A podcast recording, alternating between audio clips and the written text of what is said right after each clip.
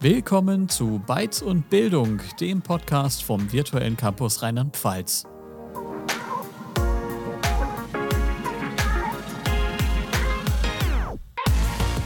So, wie, wie machen wir denn das mit dem, mit dem Podcast-Intro, ihr zwei? Das ist echt gar nicht so einfach. Stimmt, aber was meint ihr, wenn wir einfach mal ChatGPT fragen, habe ich mir eben gedacht. Wartet mal, ich probier mal. Probier's einfach mal. ähm, so. Okay. Kollege 1. Hey Leute, was geht ab? Willkommen zu unserem neuen Podcast. Kollege 2 würde dann sagen, yo, endlich sind wir am Start. Ich bin mega aufgeregt, das wird der Hammer. Und Kollege 3 sagt dann laut ChatGPT, absolut, ich kann es kaum erwarten, mit euch über all die verrückten Dinge zu quatschen, die in unserem Büro passieren. Und bin ich jetzt Kollege 1 oder Kollege 2? Das hört sich zwar richtig lustig an, aber irgendwie so richtig passend finde ich das nicht. ja, unser Podcast heißt schließlich Bytes und Bildung und nicht irgendwie ähm, Abenteuer im Großbüro. Ähm, wollen wir es vielleicht lieber mal selbst probieren? Ja, ist eine gute Idee. Machen wir. Aber witzig wäre schon, ne? ähm, erzählt doch mal, wie war denn eure Woche? Habt ihr irgendwas Spannendes erlebt? Ja, Maike, du, die Woche war echt super. Die Jenny und ich, wir haben ein total spannendes Interview mit Frau Professor Dr. Doris Wessels geführt. Ähm, sie ist eine führende Person, wenn es um das Thema KI in der, in der Lehre geht oder KI auch insgesamt. Ähm, sie ist Professorin für Wirtschaftsinformatik an der FA Kiel und Initiatorin und Leiterin der Fachgruppe KI und Academic Writing beim KI Expert Lab Hochschullehre. Und sie macht auch noch viel, viel mehr und hat garantiert einen unglaublich vollen Terminkalender. Ähm, deshalb waren wir auch echt total froh, dass sie sich die Zeit für uns genommen hat, um mit uns über KI viele spannende Aspekte zu diskutieren. Okay, jetzt habt ihr mich aber neugierig gemacht. Können wir da mal reinhören? Klar, ich starte jetzt einfach mal den Podcast mit Frau Professor Dr. Wessels zum Thema KI in der Bildung. Die meisten Aufgaben, denen sie beruflich nachgehen, die haben ja tatsächlich eine Gemeinsamkeit, und zwar nämlich das Thema künstliche Intelligenz. Und ähm, das hat wahrscheinlich bei Ihnen nicht erst angefangen jetzt Ende November, als Chat, äh, als ähm, Sam Altman die kleine Nachricht geschrieben hatte, die ja eher fast untergegangen ist, von wegen ChatGPT ist tatsächlich so in der Form veröffentlicht worden. Die Frage, die wir uns stellen, ist, wie hat denn der Bereich KI tatsächlich seinen Platz in ihrem Leben gefunden? Also wie ist diese Liebe, also ich nenne es wahrscheinlich mal Liebe, weil so wie Sie leidenschaftlich darüber sprechen, kann es nur irgendwie eine Liebe dazu sein. Ähm, wie, wie hat das begonnen bei Ihnen in, ihrer, in Ihrem beruflichen Alltag? Das hat eigentlich nicht in meinem beruflichen Alltag so unmittelbar begonnen, sondern 2018 gab es merkwürdige Beobachtungen, die ich gemacht habe. Und zwar tatsächlich in einem privaten Umfeld, weil eine ähm, so aus meiner äh, Familie erzählte, ich glaube beim Kaffee trinken, äh, so im Familienkreis, dass sie äh, mit DeepL arbeiten würde in ihrem studentischen Job. Also ich studierte damals noch und äh, musste für eine Internetagentur Übersetzung machen für die Website im Rahmen meiner Internationalisierungsstrategie und berichtete dann, dass sie beim mit DeepL von Deutsch ins Polnische übersetzt hätte, von Polnisch dann wieder zurück ins Deutsche und festgestellt hätte, zusammen mit ihrer Kommilitonin, die dort auch tätig war, äh, dass das die, dass die, das Deutsch, die Formulierungen durch die Rückübersetzung besser wurden, als sie es selbst zuvor formuliert hat. Das hat mich so, so hochgradig irritiert, weil ich gedacht habe, was geht da ab, dass man als Muttersprachler durch so eine KI-Übersetzung der DeepL ähm, seine eigene sprachliche Qualität und Ausdrucksfähigkeit steigern kann. Und äh, dann, also das, das, dem bin ich dann so nachgegangen, habe mir das angeschaut und gedacht, äh, das ist sehr gefährlich, denn damals war noch nicht so sehr das generative Element da bei der KI, sondern eher die Gefahr, dass man auf die Art und Weise Plagiate generiert. Das heißt, man hat ein Dokument äh, und möchte das Dokument verfremden und zwar möglichst einfach und möglichst schnell, elegant umformuliert um es dann ähm, eben als eigene Arbeit ähm, abzugeben. Also das war eher so diese Plagiatsproblematik, die mich damals beschäftigt hat. Und äh, dann gab es eine zweite Geschichte, die habe ich dann gelesen in einem Fachbuch von irgendeinem MIT-Experten. Und da stand dann drin, dass in den USA angeblich in Utah die ähm, dortigen Lehrer und Lehrerinnen Aufsätze von ihren äh, Schülern und Schülerinnen KI gestützt äh, vorbegutachten lassen. Also dass es irgendwie ein Werkzeug gab, das ist so Automated Essay Scoring, der Oberbegriff, ähm, dass das dort schon praktiziert werden würde. Ich hatte davon noch nicht gehört, fand das aber auch super, super spannend, hab, bin dann dem auch nachgegangen, sogar noch mit früheren Kollegen, die dann zwischenzeitlich jetzt bei der IBM waren. Wir haben das nicht, nicht finden können. Also wir haben tatsächlich nicht identifizieren können, welches Werkzeug da benutzt wurde und wo das tatsächlich stattgefunden hat. Aber dass es das in irgendeiner Form gab, das war uns schon klar. Und wenn man dann die gesamte Prozesskette sich anschaute, dass auf der einen Seite mit KI zu der, damaligen Zeit sozusagen äh, beliebig modifiziert werden kann, umgeschrieben werden kann. Äh, und es gab auch da schon Rewriting-Tools und auf der anderen Seite KI-gestützt bewertet werden kann, dann entsteht ja so eine Prozesskette. Und das hat mich von Anfang an also gleichermaßen fasziniert und erschrocken, weil ich gedacht habe, oh Gott, oh Gott, wo landen wir? Wir landen in völlig grotesken Prozessketten, wo beide ihre Aufgaben sauber delegieren, sauber der KI übergeben und äh, die, die macht dann so ihr Ding mit sich. Und ähm, die Lehrenden wie die Lernenden sind ihre Probleme sozusagen los und versuchen das auch noch wechselseitig wahrscheinlich voreinander zu verbergen. So, und das hat ja meine, ich würde fast sagen, das ist so eine kleine Sucht dann geworden bei mir, äh, weil ich dieses Thema so faszinierend fand und äh, dann ging es Schlag auf Schlag und dann ähm, habe ich so 2018 habe ich bei der ersten KI-Landeskonferenz Schleswig-Holstein dann so ein kleines Schauspiel aufgeführt, wo ich diese Geschichte dann so inszeniert habe und habe damals gedacht, das ist weit, noch weit, weit hergeholt. Ich war auch unsicher, ob ich überhaupt so etwas so darstellen sollte.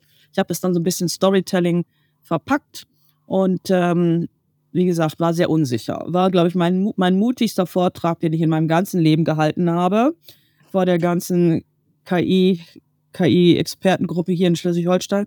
Und ähm, 2019 war dann klar, dann kam GPT-2 raus, dann kam eben Talk to Transformer, solche kleinen Tools, mit denen man dann auch mit diesen Sprachmodellen interagieren konnte, das erleben konnte. Und das war dann ja auch großes Kino. Also wie fanden wir es großartig, dass wir einen kleinen englischen Satz eingeben konnten und eine Taste drücken und der Satz wurde fortgeführt und die Buchstaben flatterten herein und wow, und es waren Unikate, es war ja, digitale Kunst letztlich. Und ähm, das, ja, und, und so gab es immer wieder so Momente, wo ich so, puh, ja, es war immer so ein Wechselbad der Gefühle, so, so eine große Faszination, was man, und bin halt, wenn man so immer in der Softwareindustrie war, dann, dann fasziniert mich natürlich auch Qualität von Software, was, was können wir damit alles so machen.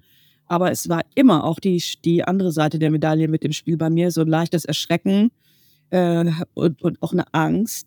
Äh, wie kann man das eben auch äh, so einsetzen, dass es schädlich ist, dass es eine Täuschung ist, dass es gefährlich ist. Und so dieses, dieser Impact, der positive wie der negative, der ist sozusagen kontinuierlich ja gestiegen. Und das, deshalb polarisiert das auch so sehr, weil wir immer beide Seiten der Medaille sehen müssen und wir müssen irgendwie eine Balance finden. Und, und das hat mich dann zunehmend mehr beschäftigt, es fehlte ja bis heute, fehlt jegliche Art der Regulierung. Also mhm. schon, schon bei äh, 2019. War denn der Text, den mir so ein Talk-to-Transformer generiert hat, war das mein Text? Durfte ich den, darf ich den nehmen, durfte ich den nehmen? Äh, wie soll ich das kennzeichnen? Ist das eine eigenständige Leistung, die ich da produziert habe oder nicht? Und ähm, das finde ich nach wie vor tragisch, dass so der, es war, es, in vielen Diskussionen wird der Eindruck erweckt, dass sei am 30.11. einfach so wie ein Meteoriteneinschlag über uns gekommen ist. Es hätte null Vorboten gegeben. Quatsch. Ist einfach Quatsch. Ja, aber wir haben das einfach laufen lassen. Und da hat auch die ganze politische Szene, die gesamte Gesetzgebung hat geschlafen. Hat es hm. ignoriert. Aber würden Sie denn dann insgesamt ähm, KI tatsächlich eher mit Angst gleichsetzen? Oder würden Sie eher sagen, es ist eine Chance? Also, weil Sie hatten ja jetzt eben gesagt, dass, ähm, dass es natürlich auch Angst macht, weil eben viele Beschränkungen nicht ähm, eingeführt wurden, beziehungsweise nicht ausreichend darüber nachgedacht wurde, wie man das regulieren kann. Ähm, ist es denn für Sie jetzt, also ich glaube natürlich schon, dass Sie eher an Potenziale denken, auch als an Angst, aber wie sehen Sie das denn? Äh, das, äh, Ihre Frage erinnert mich so ein bisschen an eine Frage, die dann damals nach meinem Auftritt 2018 mir von einem Masterstudenten gestellt wurde. Der hat mich gefragt, ob ich das denn äh, gut finde oder nicht. gedacht, dass, äh, also die Frage kann man stellen, aber ich werde dort gar keinen Einfluss nehmen können. Ob ich das gut oder ob ich das schlecht finde, das interessiert wirklich niemanden. Und das müssen wir uns leider auch in Deutschland so bewusst machen. Das interessiert in der Welt da draußen nur ein ganz paar Menschen. Wir spielen hier nicht aktiv mit. Wir sind diesen Prozess, auch wenn das bitter ist und jetzt hart von mir formuliert ist, aber wir sind diesem Prozess zu einem hohen Grad komplett ausgesetzt. Das heißt, ob wir das gut oder schlecht finden, darum geht es nicht, sondern wir müssen zu richten, was zu richten ist. Und das Einzige, was wir jetzt noch tun können, ist so ein paar Spielregeln aufbauen, regulatorisch eingreifen, uns gleichzeitig aber auch nicht ausbremsen von der Entwicklung, weil es auch um einen Multimilliardenmarkt geht. Es geht auch darum, die Wirtschaft hier nicht auszubremsen, weil wir uns damit auch als Gesellschaft komplett ausbremsen. Aber um diese Spielregeln, so nenne ich das mal, festzulegen, brauchen wir einen gesellschaftlichen Diskurs. Und den gesellschaftlichen Diskurs können wir erst dann führen, wenn wir in der Gesellschaft ein Mindestmaß an Verständnis für diese Technologie erzeugt haben. Da sind wir überhaupt noch nicht. Und äh, dass man mich immer noch anfragt oder uns vom virtuellen KI-Kompetenzzentrum immer noch anfragt, Vorträge zu halten, um nochmal die Basics zu erklären. Von Universitäten, Hochschulen, Bildungseinrichtungen, äh, Verbänden, Organisationen denke ich mir, okay, äh, das ist ein langer, langer Weg. Ne? Also das, wir sind jetzt sechs Monate nach der Veröffentlichung von ChatGPT. Und noch immer diskutieren wir die Basics. Also es hätte, und ich hab, äh, war auch eingeladen ja als Expertin für den Bundestagsausschuss zum Thema ChatGPT in diesem ähm, Ausschuss für Bildung, Forschung und Technologiefolgenabschätzung. Und ich habe empfohlen eine KI-Taskforce Bildung, wo wir in einer schnellen Aktion, deshalb auch Taskforce, in der gesamten Breite und zwar zentral gemanagt, die Lehrenden updaten, weil die Lehrenden dann hoffentlich äh, es hinbekommen, das an die Lernenden weiterzureichen, um, um schnell in der Breite der Gesellschaft sozusagen Aufklärungs- oder Informationsarbeit zu leisten. Denn also dieses, äh, ich, das ist ja wirklich mein tägliches Leben diese ganzen Diskussionsveranstaltungen, Informationsveranstaltungen, Workshop, Podiumsdiskussion zu dem Thema denke ich, ja, also wenn wir in dem Tempo weitermachen, ähm, ist, da kommen wir nie durch. Und wir müssen dieses Tempo, diese Schnelligkeit, die müssen wir irgendwie hinbekommen. Und das haben wir auch nicht gelernt. Das ist für uns solch eine Herausforderung. Diese, also gestern Abend war, ist ja, ist es ja schon wieder was Neues. Also jeden Tag passiert ja was. Gestern Abend die große Google AI-Konferenz, äh, der Google wieder, also der Konkurrent von ChatGPT, der BART, geht an den Start. Im Moment sind es ja noch so, es kommen immer neue Ankündigungen. So, aber der, der BART wird ja so ein Multi-Bart, er wird multilingual, das ist auch selbstverständlich, das ist, finde ich, gar keine Ankündigung er wird, aber er wird auch multimodal, das heißt, äh, wir kommen ja deutlich über das Textgenerieren hinaus, wir können alles Mögliche demnächst generieren und diese Technologie, die, die die wird ja ubiquitär, die ist überall mit drin. Also wenn wir Textverarbeitung machen, wenn wir PowerPoints machen, wenn wir Excel machen, überall haben wir dann so eine Help Me-Funktion oder so eine, so eine Co äh, bei Microsoft heißt es Copilot. Also wir haben den, den virtuellen Kameraden oder die Kameradin oder Assistenten, Assistentin, je nachdem, wie man das so sehen will, der, der ist dann überall, egal was wir machen im digitalen Raum, der ist überall mit dabei. Und ähm, das, also das ist geht so schnell und wir sprechen jetzt nur von zwei Anbietern, wir sprechen jetzt nur von Microsoft mit ChatGPT, äh, wir sprechen von Google mit BART und da kommen ja noch weitere. Das ist ja nicht so, als gäbe es nur die beiden Tech-Giganten, sondern die haben alle die Schublade voll und das ist nur eine Frage der Dramaturgie, behaupte ich mal. Wer wann welche Karte spielt und wer glaubt, im Wettbewerb an welcher Stelle und wo und wie punkten zu können. Und dem sind wir bis zu einem gewissen Grad ausgeliefert. Und wie Deutschland es schaffen soll, wir mit unserem hohen Qualitätsanspruch, German Angst und ja, das, also wir sind ja ähm, auch, also man schätzt ja an uns Deutschen auch, dass wir so sorgfältig sind, qualitätsbewusst, ne, überlegt, also im Vorwege überlegen, bevor wir aktiv werden, so Technikfolgen, Abschätzung, das glaube ich passt super gut zu uns in Deutschland. Das machen wir vorher und nicht hinterher. Aber ähm, in dieser Situation brauchen wir mehr Schnelligkeit. Und wir brauchen auch mehr Mut. Ne, weil wir Risiken eingehen müssen. Mhm. Also es ist ja jetzt tatsächlich auch von der EU der AI Act geplant. Der soll zwar kommen, aber ja. der wird wahrscheinlich auch sehr spät kommen. Geplant ist ja erst Ende 2024, wenn er denn dann schon fertig ist. Was denken Sie? Sind wir manchmal zu langsam, wenn es um solche Beschlüsse geht? Also es ist ja ganz sicher wirklich schwer, diesen Grad zu treffen zwischen zu langsam zu sein und zu schnell und dadurch vielleicht auch unüberlegte Entscheidungen zu treffen. Oder? Ja, und der EU AI Act, äh, der war, ist ja schon länger in der Mache, aber er musste ja völlig über den Haufen geworfen werden, weil ChatGPT um die Ecke kam. Also man hat diese Entwicklung ja gar nicht antizipieren können, man hat das überhaupt nicht im Blick gehabt. Und ich weiß nicht vor wie viel, also das ist lange her, ich müsste wirklich in meinen Mails kramen, da gab es hier von der IHK Schleswig-Holstein einen Aufruf, dass wir uns zu den allerersten Entwürfen des EU AI Acts, also damals war das in der Diskussion, Stellung beziehen sollten. Und damals war schon so diese Stufung, dass man so äh, Risikoklassen und Stufen bildet, schon drin. Und ich habe dann zurückgeschrieben, ich sage, also ein Aspekt ist überhaupt nicht drin, das sind diese ganzen generativen KI-Sprachmodelle. Die, sind, die waren einfach überhaupt nicht im Bewusstsein, obwohl es die ja seit 2018 schon gibt. Aber nicht diskutiert, nicht erkannt und die passen natürlich nicht in so Risikoklassen hinein. Das passt so für autonome Fahrzeuge, wo man sagt, die erste Stufe ist teilautonom, ist nicht so schlimm, dann, dann autonom und so weiter. Da kann man so eine Abstufung wählen. Aber bei so einer, äh, also ChatGPT ist ja wie so ein Tausendsasser. Welche Risikostufe ist das denn? Das ist im General Purpose AI. Ne, so kann man für alles Mögliche einsetzen. Und da passt diese Struktur, diese Systematik aus meiner Sicht nicht. Und jetzt gab es ja dann ähm, in den Parlamentsausschüssen gab es ja viele Diskussionen bei der EU rund um den EU AI Act. Und äh, ich glaube, letzte Woche hieß es noch, die, der, dessen Kompromissvorschlag da. Man hatte so einen so Zusatz 28b für Sprachmodell. Also es, es schien so, als hätte man da eine Lösung, habe ich gestern gelesen oder vorgestern gelesen, dass dieser Kompromiss schon wieder wackelt äh, und so weiter.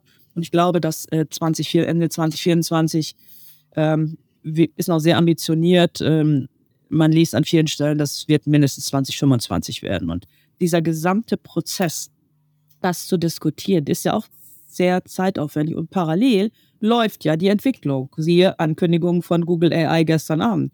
Ja, und zu erwarten ist, dass Microsoft im Juni mit einer nächsten großen Welle kommt. Und äh, was, wer weiß, was Meta macht, was, was Apple macht, auch die, und dann gibt's ja Kandidaten aus der zweiten Reihe. Ähm, die Chinesen sind mit im Spiel. Israel ist mit im Spiel.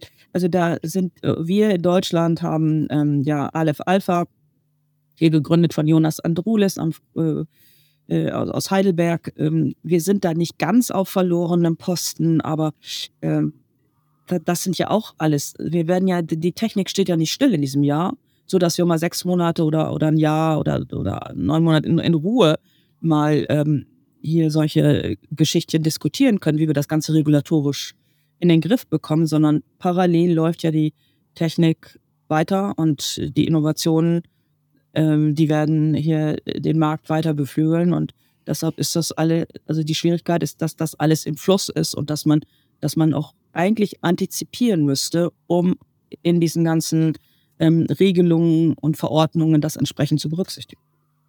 Ich stelle mir die Frage, Sie hatten vorhin das Wort Welle angesprochen. Das ist ja immer wieder so wie diese Wellen. Also ich, ich stelle es mir immer so vor, gerade wie so ein wildes Meer. Es schwappt irgendwie immer ja. und immer wieder so eine neue Welle ein. Also man hatte gerade das Gefühl, so jetzt werde ich dem Meer Herr oder Frau.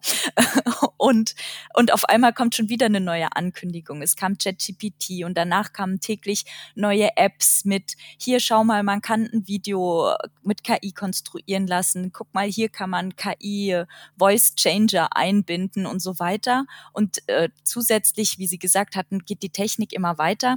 Ähm, kommt man da als Expertin denn überhaupt noch hinterher? Also ich habe mir gerade bei Ihrem Kalender auch, der ja auch gefüllt ist, ich sag mal, mit der Weitergabe von Informationen und dem Teilen von Wissen, ähm, zusätzlich diese, dies, dem Hinterherrennen an Informationen, wie kommen Sie da, kommen Sie da hinterher? Nein. ähm, also tatsächlich ist das ein großes, großes Problem. Wie, wie, wie geht man auch als Lehrende mit dieser Dynamik um, die so schnelllebig ist, die uns so fordert und die überfordert uns auch und die macht, und das höre ich auch von ganz, ganz vielen Lehrenden ähm, anderer Hochschulen, die teilweise auch resigniert haben, gesagt haben, ich, ich kann, ich bin völlig überfordert, ich kann das gar nicht mehr überschauen, ich kann das gar nicht mehr überblicken, ich komme gar nicht mehr hinterher. Wenn dann so ein neues Tool da ist, ich muss das auch erstmal kennenlernen, ich muss das ausprobieren. Und die Zeit habe ich ja gar nicht mehr. Denn in dem Moment, wo ich das gerade vielleicht ausprobiere, ist schon ein neues Tool da, was vermeintlich besser ist als das alte Tool. Und äh, auch der, dass diese, dieser Markt, der hier erschlossen wird, der ist ja, und das zeigt ja auch dass der Wettkampf der Tech-Giganten, der ist ein Multimilliardenmarkt, in dem sich unglaublich viele Start-ups auch tummeln. Also letzte Woche hieß es irgendwie in, de, in der Woche irgendwie tausend neue äh, KI-Tools sind auf den Markt gekommen.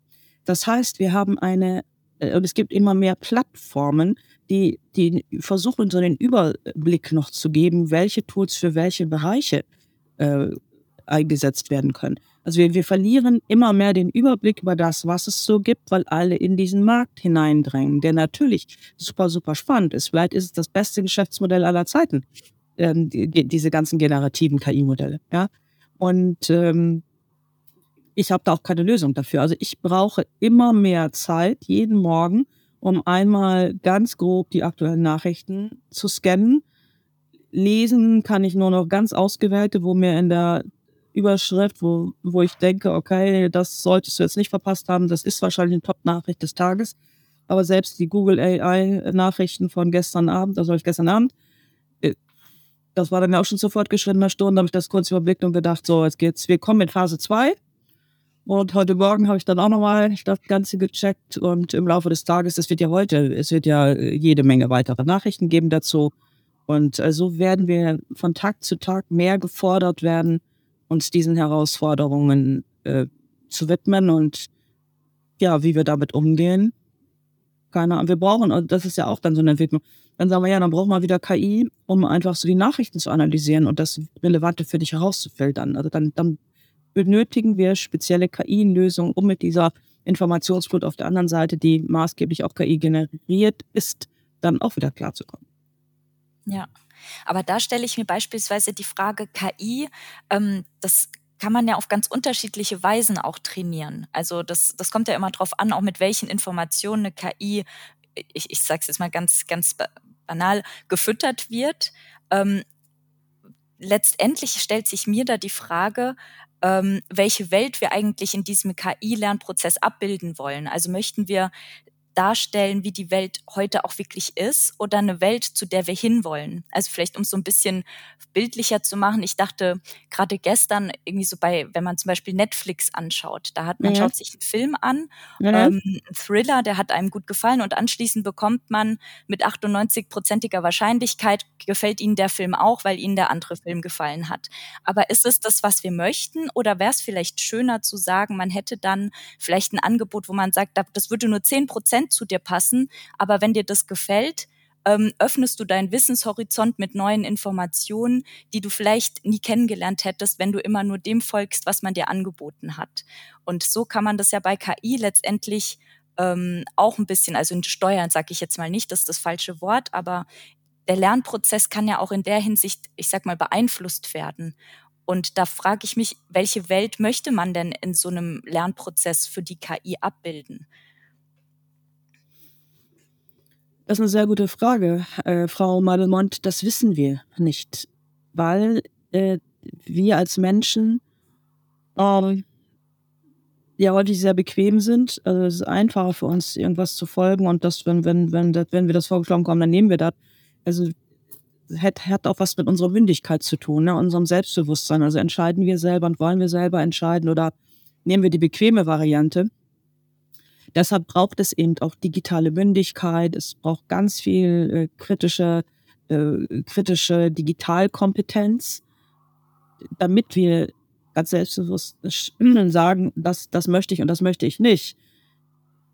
Aber man weiß natürlich auch von den, von den Anbietern, Sie haben Netflix erwähnt, ähm, wie man Konsumenten anspricht. Also ne, wir, wir sind da auch sehr gläsern in unserem Verhalten. Man kennt, man kennt die menschlichen Vorlieben und man, man, man es gelingt auch, uns sehr, sehr äh, äh, also auf der Mikroebene schon anzusprechen, das zu Microtargeting, dass man den, den Kunden oder den Konsumenten sehr gezielt anspricht, seine Vorlieben erkennt und ihn dann zum Kauf oder zur Nutzung oder zum Konsum von Medien ähm, gewinnen kann. Ja. ähm, welche Kompetenzen braucht es denn sonst noch? Oder also letztendlich hatten wir uns die Frage gestellt, es oder in Ihrem letzten Vortrag zum Beispiel an dem University Future Festival hatten Sie gesagt, dass Menschen ja auch ähm, Kompetenzen verlieren werden durch die KI. Aber man benötigt dafür ja dann letztendlich andere, um mit KI umgehen zu können. Könnten Sie da einfach mal sagen, welche Ihrer Meinung nach da besonders relevant sind? Bei den Kompetenzen, die man verliert oder bei den Kompetenzen, die man gewinnt? Hm, vielleicht beide. das hat mir selber, selber eine blöde Frage aufgeheizt. Ne? ähm, ähm, also, wo ich, ich, man, ich mag das manchmal gar nicht sagen, aber ähm, es gab auch gestern wieder so eine Diskussion, weil es um das Thema KI und Schule ging. Und dann wird das Thema der Fremdsprachen, des Fremdsprachenunterrichts gerne diskutiert. Und dann ist immer so die Frage, wie sieht denn der Fremdsprachenunterricht der Zukunft an den Schulen aus? Brauchen wir noch so viele Fremdsprachen? Also müssen Schüler und Schülerinnen, was weiß ich, Englisch, Französisch, Latein und sonst was noch lernen oder Spanisch? Und da bin ich leider sehr sicher, dass wir nicht mehr so viel Fremdsprachenunterricht in den Schulen brauchen, weil man die, dieses äh, online übersetzen oder simultan übersetzen, das, das deutet und spiegelt sich ja immer deutlicher wieder, dass wir das in allen möglichen Tools mit drin haben. Also das ist so, ja, äh, also eine Sprachbarriere haben wir in dem Sinne schon heute fast gar nicht mehr und absehbar, glaube ich, überhaupt nicht mehr. Und das bedeutet aus meiner Sicht auch, dass man diese Fremdsprache, also dass man die Sprache wirklich sprechen kann, nimmt ab an Relevanz. Aber wir brauchen natürlich die interkulturelle Kompetenz. Also ich muss schon wissen, wie, wie ich kommuniziere mit Menschen in anderen Ländern, in anderen äh, Kulturbereichen. Äh, ähm, aber dass ich das wirklich im Detail sprechen, lernen, üben muss, glaube ich, ist nicht mehr so relevant. Auf der anderen Seite, also da fällt sicherlich etwas weg. Auf der anderen Seite, was braucht man so an neuen Kompetenzen? Ich hatte vorhin schon diese kritische Digitalkompetenz angeführt. Das ist, ähm, also ich glaube, der Ausdruck, der, der stammt ähm, von ähm, Herrn Lepenis, dem, dem Präsidenten der Karlshochschule. Ich glaube, der hat das eben zu Beginn der Diskussion auch immer angeführt. Kritische Digitalkompetenz. Finde ich einen sehr schönen Ausdruck, denn ähm, gemeint ist, man muss auf der einen Seite die digitale Kompetenz haben, also man muss die, die, das Digitale verstehen können. Dazu gehört auch aus meiner Sicht so etwas wie einen qualifizierten Informatikunterricht genossen zu haben, den wir in Deutschland noch immer nicht haben, was ich auch beschämend, also wirklich beschämend finde. Und wir kämpfen seit Jahren dafür, Pflichtunterricht Informatik an Schulen in Deutschland. Haben wir bis heute nicht geschafft. Jetzt wird diskutiert KI in Schulen, wo ich immer denke, ja, KI in Schulen als Unterrichtsfach. Also, wir haben noch nicht mal die Basics, wir haben noch nicht mal Informatik hingekriegt. Wie sollen wir jetzt ad hoc KI? Also, irre, irre diese Diskussion. Ähm, und ähm, dann diese der, der zweite Punkt, diese kritische Digitalkompetenz, ist eigentlich diese Medienkompetenz, die wir auch seit Jahren diskutieren. Medienkompetenz. Aber ähm, Medienkompetenz zu vermitteln ist unglaublich schwierig, weil das ja auch bedeutet, dass die Lehrenden diese kritische Digitalkompetenz oder auch die Medienkompetenz haben müssen.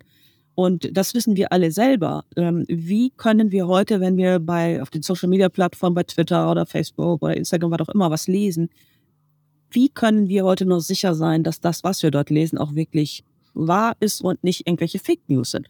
Es wird ja zunehmend schwieriger und deshalb sind auch diese regulatorischen Aspekte so wichtig, dass wir eine Kennzeichnungspflicht haben, in irgendeiner klugen Art und Weise, dass wir zumindest, also das Ziel ist ja, dass wir unterscheiden können, ist das KI-generierter Fake oder ist das etwas, was einen gewissen Wahrheitsgehalt hat, äh, was, wo ein Mensch oder eine Menschengruppe sich verantwortlich fühlt, auch haftbar gemacht werden kann für das, was sie dort kommuniziert. Und das haben wir bislang nicht. Aber das brauchen wir ganz, ganz dringend. Also von daher sind so diese, diese übergreifenden Kompetenzen, dieses äh, Verstehen, wie wird solch ein Content generiert. Und das sind Texte, das sind Bilder, das sind Videos, äh, Musik. Also wir bewegen uns da in einem multimodalen Raum. Und ähm, das müssen wir deutlich, deutlich mehr mit mehr Power, mit mehr Engagement vorantreiben. Und da ist im Moment die Schule aus verständlichen Gründen an vielen Stellen überfordert. Ja, absolut. Ich habe von einer Kollegin aus dem Schulbereich gehört, dass sich ganz viele Lehrerinnen und Lehrer gerade mit KI total überfordert fühlen und mit allem, was damit einhergeht. Ne? Also und sogar teilweise darüber nachdenken, ihre Karriere aufzugeben, weil äh, so diese ganzen Neuerungen halt nicht das sind, was äh, oder wofür sie dann eigentlich mal Lehramt studiert haben. Äh, darauf sind sie nicht vorbereitet gewesen. Ähm, klar, logisch, da spielen bestimmt auch ganz viele andere Gründe rein, wie jetzt zum Beispiel äh, die, die Covid-Situation, die viel Kraft gefordert hat. Aber ähm, KI wird halt auch als extrem disruptiv gesehen. Und deswegen fand ich das sehr spannend, ähm, wie viele neue Kompetenzen da nötig sind. Und da sieht man auch wirklich, wie viel mehr an Kompetenzen von den Lehrenden gefordert werden und wie viel Druck damit einhergeht und damit verbunden ist, Lernenden diese neuen Kompetenzen, wie zum Beispiel auch die Informationskompetenz, äh, in ihnen zu fördern. Also ich denke, ChatGPT ist schon äh, echt gut, aber wenn es falsch liegt, dann liegt es halt mit Bestimmtheit falsch. Ähm, da stellt man dann auch eher sein eigenes Wissen in Frage als das von der KI. Jedenfalls ging mir das schon oft so. Und das muss natürlich auch erstmal Schülerinnen und Schülern vermittelt werden. Also sehr spannend. Äh, Frau Wessels, Sie haben ja eben schon einmal kurz einige KI-Modelle der großen Tech-Giganten angesprochen. Jetzt ist es ja so, dass Metas Sprachmodell äh, oder KI-Sprachmodell Lama vor einigen Wochen auf dem Portal 4chan geleakt wurde. Und es wurden daraus ja seitdem schon einige Open-Source-Tools entwickelt. Und viele feiern jetzt die Idee, Open-Source KI-Projekte zu haben, die eventuell irgendwann mal mit ChatGPT mithalten können. Und klar gibt es da Vorteile, ne? so zum Beispiel, äh, dass mehr Wert auf Datenschutz gelegt werden kann ähm, oder auch die Zugänglichkeit für alle Personen zu KI-Tools gesichert werden. Andere, wie der Sicherheitsexperte Jeffrey Laddish, warnen jedoch vor Open Source AI-Tools und sagen, ähm, wir sollen uns auf eine Menge personalisierter Spam- und Phishing-Versuche einstellen. Und da jetzt meine Frage an Sie. Überwiegen bei Open Source KI-Tools äh, die Vor- oder die Nachteile? Und brauchen die Hochschulen vielleicht sogar eigene Open Source Alternativen zu ChatGPT und Co? Das äh, ist eine super, super Frage. Äh, denn äh, was wir auf jeden Fall ja brauchen, für unsere digitale Souveränität in Deutschland, ähm, die äh, sozusagen im, im, Bildungsbereich ein eigenes KI-Sprachmodell, was wir guten Gewissens DSGVO-konform unseren Lernenden auch empfehlen können und auch in den Schulen und Hochschulen einsetzen können. Ähm, dass wir im Moment alles, also ist die, ist die Diskussion ja sehr auf ChatGPT und damit auf die Sprachmodelle von OpenAI San Francisco fokussiert. Das kann es ja auf Dauer nicht sein. Damit gehen wir eine sehr, sehr hohe Abhängigkeit ein und das wollen wir eigentlich auch nicht. Jetzt wäre die Variante, wir nehmen ein deutsches Sprachmodell, da bietet sich dann eigentlich nur das Luminous von ähm, Aleph Alpha aus Heidelberg an. Und mit Jonas Andrulis habe ich auch eine Diskussion dazu geführt, ob er sich das grundsätzlich vorstellen könnte, ähm, was er sich grundsätzlich vorstellen kann, glücklicherweise. Und die andere Variante ist, ähm, also das kann man ja auch, also muss ja nicht auf ein Modell, aber die andere Variante ist, äh, dass wir Open Source Modelle nutzen, wo wir mehr Transparenz haben, mehr Zugänglichkeit. Die Vorteile, die haben Sie gerade schon genannt. Aber ähm, wir müssen das Ganze dann ja auch hosten können. Also das muss auch äh, entsprechend betreut und administriert werden und das muss auch verantwortlich gemanagt werden. Und, ähm, da bin ich noch hin und her gerissen. Wir haben Open Assistant, jetzt äh, kürzlich veröffentlicht. Das ist auch eine Open Source Variante und Alternative ähm, von der Lion-Initiative zu, ähm, zu ChatGPT. Das, da spalten sich auch so ein bisschen die Geister. Also die äh, auf der einen Seite ist das großartig, dass es so eine Open Source Variante ist, die eben diese Abhängigkeit von den, also ja, zumindest äh, von, von OpenAI reduziert. Aber ähm, die Qualität ist halt noch nicht so. Also das ist sozusagen noch nicht wirklich wettbewerbsfähig. Und das wird sich, glaube ich, in der nächsten Zeit zeigen. Aber ähm, zu Ihrem ganz konkreten Beispiel, zu, der, zu dem geleakten ähm, Modell hier von Lama äh, und der Entwicklung von Open-Source-Modellen, da gibt es ja auch viele Befürchtungen, dass dort eben auch diese Modelle dann in beliebig gefährlicher Absicht auch genutzt werden können. Also da sind dann auch die Bad Guys im Spiel. Das dürfen wir auch vermuten. Und die Frage ist, äh, kriegen wir die Bad Guys, kriegen wir die, erhalten wir die im Zaun oder äh, eröffnen wir denen eine große, große Spielwiese? Oder äh, eigentlich ist die Spielwiese eröffnet. Also die, die, dadurch, dass das geleakt wurde, ist die Spielwiese da.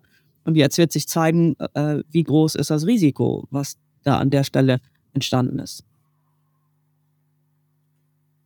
Das stimmt. Ähm, ich hatte mir vorhin die Frage gestellt, Sie hatten ja schon viel auch erzählt von generell so von den Ängsten und auch von den Chancen, die Hochschulen, den Hochschulen jetzt durch KI gegenüberstehen. Ähm, wie sind denn so Ihre Erfahrungen persönlich in der Fachhochschule Kiel? Also wie gehen Sie damit mit KI in der Hochschule um?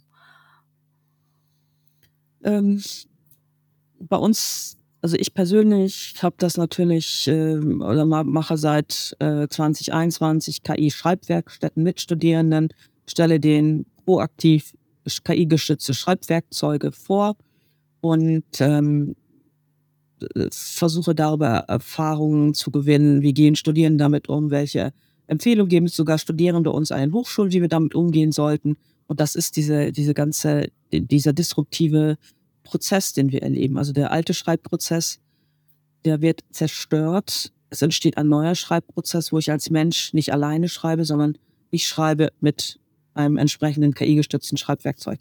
Das verändert den Schreibprozess radikal. Wenn man das selber mal gemacht hat, dann spürt man das sehr, sehr, sehr deutlich. Und die Frage ist, wie integrieren wir das in die Lehre? Und zwar sinnvoll und auch so, dass wir das auch für Prüfungszwecke auch nutzen können. Und das, das führt dann wieder zu vielen Diskussionen zur Prüfungskultur. Also welche Prüfungsformen machen noch Sinn, was macht keinen Sinn? äh, wenn man über Prüfungsformen diskutiert, sollte man eigentlich vorher über die Zielsetzung diskutiert haben. Was ist eigentlich das, der Bildungsauftrag im KI-Zeitalter? Was, also das hatten wir vorhin bei dem Thema, was, äh, welche Kompetenzen fallen weg, welche kommen neu dazu. So, das führt also sehr schnell zu sehr grundsätzlichen Diskussionen und zu, zu so Sinnfragen. Mhm. so, diese leider äh, gibt es da dann auch nicht die schnellen Antworten darauf, ne? Weil wir, wir sind so, ja, manche sind auch äh, äh, manche haben es auch gar nicht so richtig mitgekriegt, andere sind in einer Schockstarre. Äh, manche behaupten auch, das macht gar nichts. Wir können Klausuren noch genauso schreiben wie vor. Wir nehmen Papier und Stift und dann lassen wir die Klausuren schreiben. Das ist überhaupt kein Problem. Auch diese Argumente hört man. Dann hört man aber Studierende, die sagen, das kann es irgendwie ja nicht sein, ne? Dass wir jetzt mit Papier und Stift schreiben. Das macht kein anderer äh, außerhalb der, der Schule oder der Hochschule. Und ähm, wir, also ich oder wir Lehrende wissen auch, handschriftliche Klausuren von Studierenden, die kann man kaum lesen. Also das, das, das, also ganz praktisch, ne? Also das jetzt so, da, da kannst du über jeden Buchstaben nachdenken. Was könnte, was könnte das für ein Buchstabe sein? Also weil einfach dieses handschriftliche Schreiben ja immer weniger trainiert wird. Und wann schreibe ich handschriftlich? Ich schreibe jetzt vielleicht so ein paar Notizen mit, aber ich schreibe doch nicht seitenlang handschriftlich. Das macht keiner von uns mehr, behauptet. So, also das ist schon mal ein, ein sehr, sehr, sehr großes Thema. Nichtsdestotrotz ähm, experimentieren wir sehr viel damit. Und ähm, was ich großartig finde, ist, dass jetzt jeder Lernende kann sich einen kleinen Lerntutor für alles Mögliche bauen mit einem super simplen Prompt. Und das sieht man bei ChatGPT so schön. Du bist mein Mathe-Tutor. Ich möchte, was weiß ich, die und die Formel trainieren. Erkläre mir die Formeln, gib mir ein paar Beispiele oder ich möchte die Formel üben, gib mir Trainingsaufgaben und dann, dann mache ich das.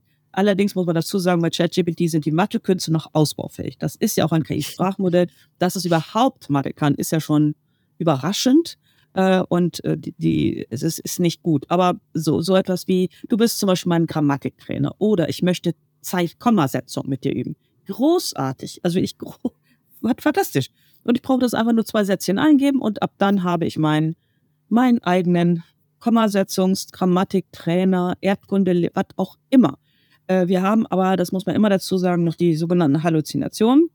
Das heißt, so ein ChatGPT hat so eine Faktentreue von maximal 70 Prozent derzeit, ähm, aber die Tendenz steigt. Das muss man dann auch, also diese Limitation muss man dann auch äh, immer bewusst machen. Und das ist ja für uns Menschen, da sind wir ja auch, fallen wir auch drauf rein, wenn so ein Tool sprachlich so elegant formuliert und so selbstbewusst da, daherkommt. Das glauben wir erstmal, ne? weil wir so in der persönlichen Begegnung von Mensch zu Mensch, wenn jemand so souverän auftritt und so klug spricht oder schreibt, unterstellen wir auch, dass dann kluger Kopf dahinter steckt. Aber bei ChatGPT ist es ein strohdover, strohdove Software, ne? die aber also in ihrem Auftritt grandios ist. Also ein grandioser Blender. Äh, und äh, das ist, also so dieses, das ist für uns, das haben, das ist eine neue Erfahrung. Sowas kennen wir nicht. Wir kennen auch nicht dieses muntere Halluzinieren. Wir kennen nicht Software, die bei jedem Versuch ein neues Ergebnis, eine neue Variante produziert. Also wir, wir kennen Suchmaschine, gibst du was an und kriegst du ein Ergebnis. Und wenn du das noch das gleiche normal machst, kriegst du das gleiche Ergebnis. Oder äh, wenn du es unmittelbar danach machst. Ähm, aber bei ChatGPT merken wir dieses probabilistische. Oder manche ja. merken es gar nicht. Manche denken, also machen es auch nicht zweimal. Die denken bei der ersten Variante, das, das ist die Wahrheit, die das System hat. Und das ist eben keine Suchmaschine. Und das ist kein, kein faktentreues System, sondern es ist ein Wortsilbenwürfler in einer un unglaublich performanten Form. Ich mag den Begriff halluzinieren total gerne, den Sie eben verwendet haben. Äh, denn ich finde, der ist total passend. Also ich habe festgestellt, dass sich ChatGPT auch sehr leicht überzeugen lässt. Ne? Also wenn ich eine Antwort bekomme von ChatGPT, die eigentlich richtig ist, und ich dann aber sage, nee, ChatGPT, da liegst du falsch, dann wird äh, das tatsächlich in vielen Fällen so übernommen. Ne? Und ChatGPT sagt ja. dann, Entschuldigung, da lag ich falsch, hier ist meine neue Antwort. Und die Antwort ist dann ja. in dem Fall dann tatsächlich falsch.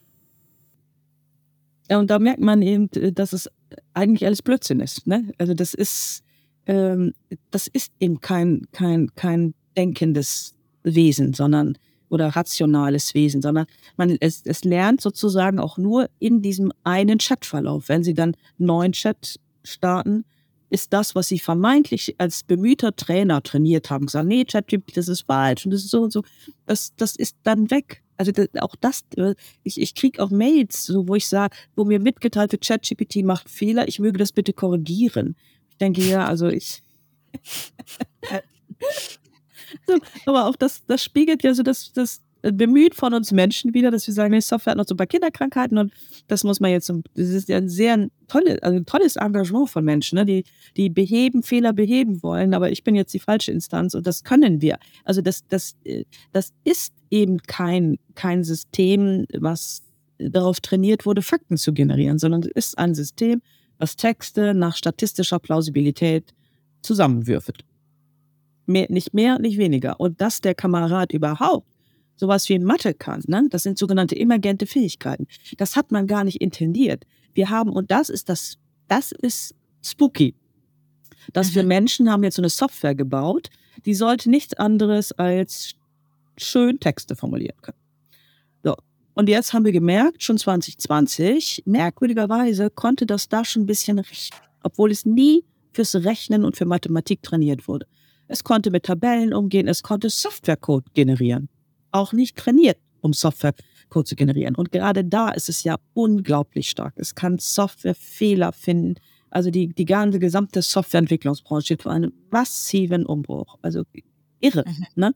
Selbst so eine Microsoft-Bericht, also das berührt auch selber die Tech-Giganten ganz, ganz stark, weil deren Softwareentwicklung durch ihre eigene Technologie quasi disruptiert wird oder sehr, sehr stark verändert wird. Aber diese sogenannten emergenten Fähigkeiten, ne, was, was können diese Systeme on top zu dem, wofür sie trainiert wurden? Das macht auch ein bisschen Angst. Weil wir das nicht wissen. Wir, wir, wir müssen erforschen. Und da gibt es täglich neue Veröffentlichungen. Wir erforschen, was solch eine Software alles on top kann. Ja. Ich hatte mich gestern auch kurz mit einer Studentin unterhalten und da ging es nämlich auch so um diese Frage, die, die wir aufgeworfen hatten, eben von wegen, ähm, kann man überhaupt auseinanderhalten, was eine KI geschrieben hat, nachdem sie so elegant geschrieben hat oder eben nicht. Und da hatte sie nämlich gemeint, man müsste sich mal vorstellen, man bekommt einen Liebesbrief und man merkt auf und man erfährt erst später, dass der tatsächlich von der KI geschrieben wurde und der hatte einen aber total umgehauen, diesen Brief. Und da hatte sie mich gefragt, gibt es denn überhaupt Anzeichen, also zum Beispiel bei solchen Bilder, Bildgeneratoren, ähm, diese KIs, da gibt's ja immer wieder noch derzeit noch solche Anzeichen irgendwie, dass, dass manchmal die Hände nicht richtig ausgearbeitet ja. sind oder öfter sieht man auch die Münder, die nicht, ja. nicht also man muss schon genau hinschauen, aber es gibt noch Anzeichen. Gibt es ja. die auch bei, bei Text-KI? Nein. Ähm, in der, also diese sogenannten KI-Detektoren sind ja ein sehr beliebtes Diskussionsthema. Ne? Also kann ich das erkennen und gibt es Software, die auf der anderen Seite erkennt, ob ein Text oder Bild oder was auch immer KI generiert wurde. Ähm, Im Textbereich stand heute nein, es gibt keine zuverlässigen KI-Detektoren. Gestern hat aber auf der Google AI, AI ähm, ist angekündigt worden, dass, dass, dass Google mit Wasser ähm, arbeiten will und diese Wasserzeichen sollen sozusagen dauerhaft drin sein. Wie sie das hinkriegen, ist mir schleierhaft, denn das, was wir eigentlich in der Regel ja machen bei Textgenerierung, ist, wir setzen gar nicht auf ein Tool. Also wir, wir lassen dann irgendwie einen Entwurf generieren und dann lassen wir nochmal vielleicht ein Deep äh, Google äh, hier ähm, DeepL Write. Der DeepL ist ja nicht nur Übersetzungswerkzeug, inzwischen hat DeepL auch mit Write ein KI-Schreibassistenten. Das heißt, mhm. ähm, ich kann das dann in das zweite Tool angeben und lass es nochmal umschreiben, nochmal besser formulieren. Ich kann ein drittes Tool einsetzen. Also wie das mit den Wasserzeichen gehen soll, was Google dort gestern angekündigt hat, weiß ich nicht. Äh, von da kommen immer wieder solche Diskussionen hoch. Im Moment, Stand heute, sind mir KI-Detektoren nicht bekannt und äh, diese Variante der Liebesbrief-KI generiert, fände ich auch ähm, geräuslich. Ne? Also und, und, mir ist tatsächlich so ein Fall geschildert worden äh, von einem Kollegen und der hatte, äh, wollte einer Frau, äh, wollte er danken. Äh, es war jetzt kein Liebesbrief, aber es war eben eine, er wollte eine sehr, sehr wertschätzende Nachricht mir zukommen lassen und sagte, ich kann das auch gar nicht mal so gut formulieren. Und dann habe ich halt ChatGPT bemüht und habe ihr so ein paar Stichworte ich da eingegeben und dann hat ChatGPT einen ganz großartigen Dankesbrief formuliert. Und den hat er dann auch dieser Frau geschickt. Und er sagte, die war zu Tränen gerührt und hat sich so bedankt, immer wieder bei mir, dass ich also einen so außerordentlich netten Brief ihr geschickt habe. Und sagt, ich war, aber ich war dann so peinlich berührt, denn sie weiß ja nicht, dass ich den gar nicht geschrieben habe. Denn ich, ich könnte, ich könnte den auch gar nicht so gut schreiben. Aber das ist, war, das war so genauso diese Szene, ne? Also, wo dann KI hat geholfen, aber ähm, die andere Seite hat das halt für, für einen, einen wirklichen Ausdruck persönlicher Wertschätzung. In dem Fall war das auch so. Aber er sagt, ich hätte das nie so gut formulieren können und ich hätte das auch nicht so, ja, in, in dieser Tonalität auch gar nicht gebracht.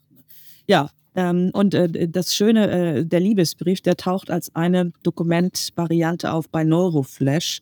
Neuroflash ist ein Startup aus Hamburg und die haben irgendwie ungefähr 100 ähm, Dokumenttypen, die man damit ge generieren kann. Und das ist wirklich von irgendwelchen Produktbeschreibungen über LinkedIn-Posts, äh, Blogbeiträge, Essays und unter sonstigen taucht auch der Liebesbrief auf.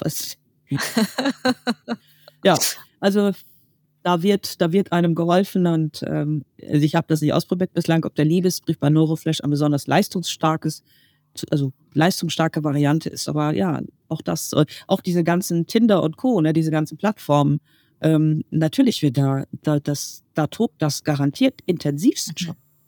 Ein ganz neuer Geschäftszweig. Ich glaube, der ist schon erschlossen. Ich glaube, da, ist nicht mehr, da ist nicht mehr viel zu holen. Das ist ja naheliegend, dass man das da einsetzt. Dann bleiben wir doch lieber in der Bildung, das stimmt. Jenny, du wolltest noch eine Frage stellen. Ich hatte dich eben unterbrochen, Entschuldigung. Achso, nee, ich wollte eigentlich gar keine Frage stellen, sondern nur noch kommentieren zu, zu Ihrem Beispiel mit, dem, mit der Danksagung.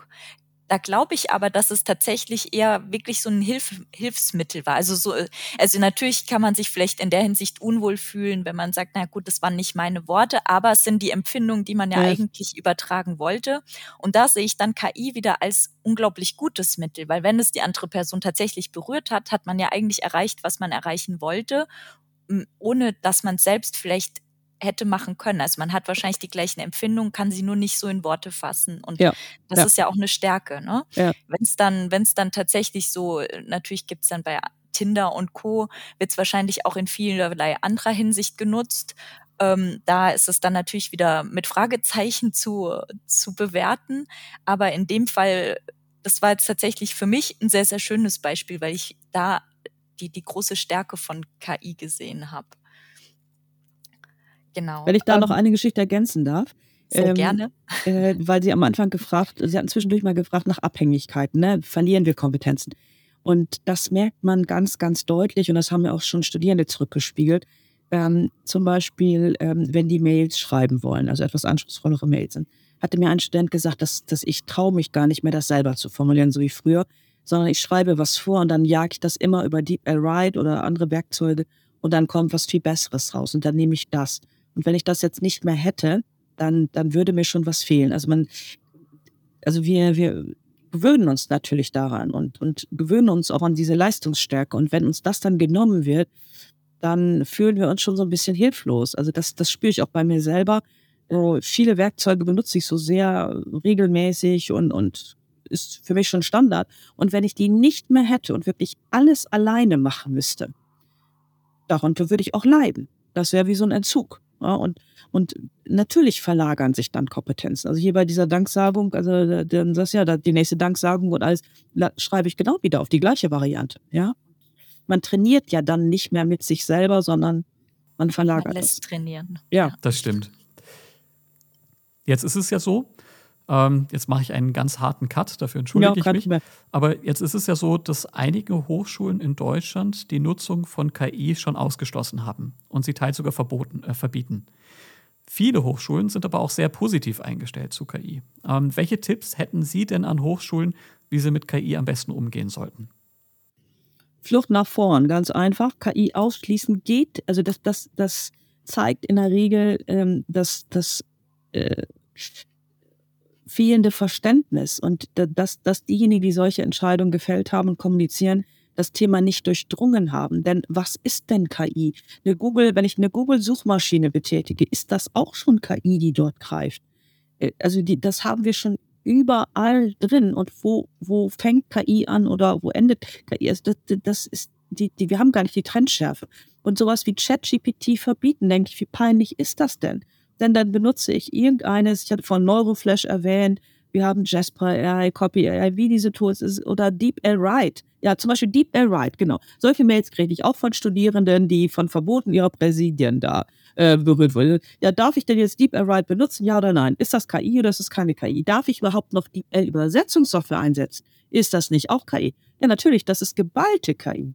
Ja, und das, also die, die Hochschulen, die solche Nachrichten und, und das in der Art und Weise kommunizieren, haben dieses Thema nicht durchdrungen und die verursachen so viel Verunsicherung und so viel Irritation.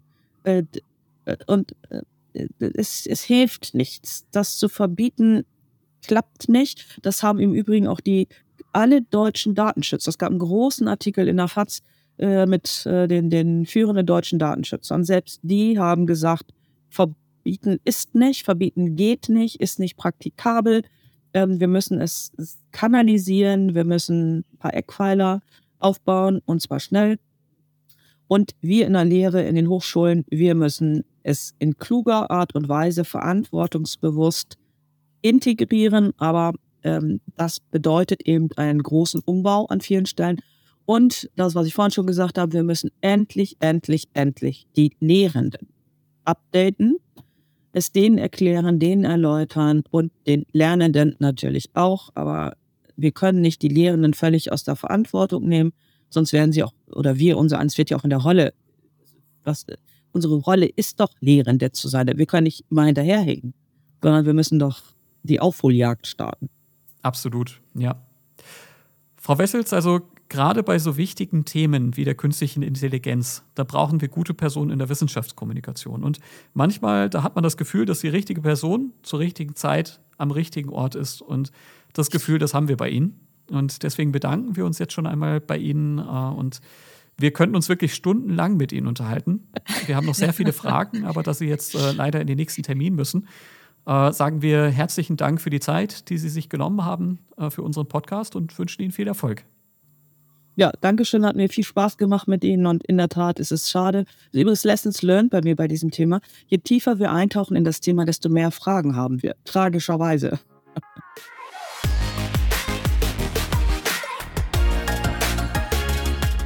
Abonnieren Sie unseren Podcast auf Spotify, Apple Podcasts, Google Podcasts und überall, wo es sonst noch Podcasts gibt. Lassen Sie uns gemeinsam die Zukunft der digitalen Bildung gestalten.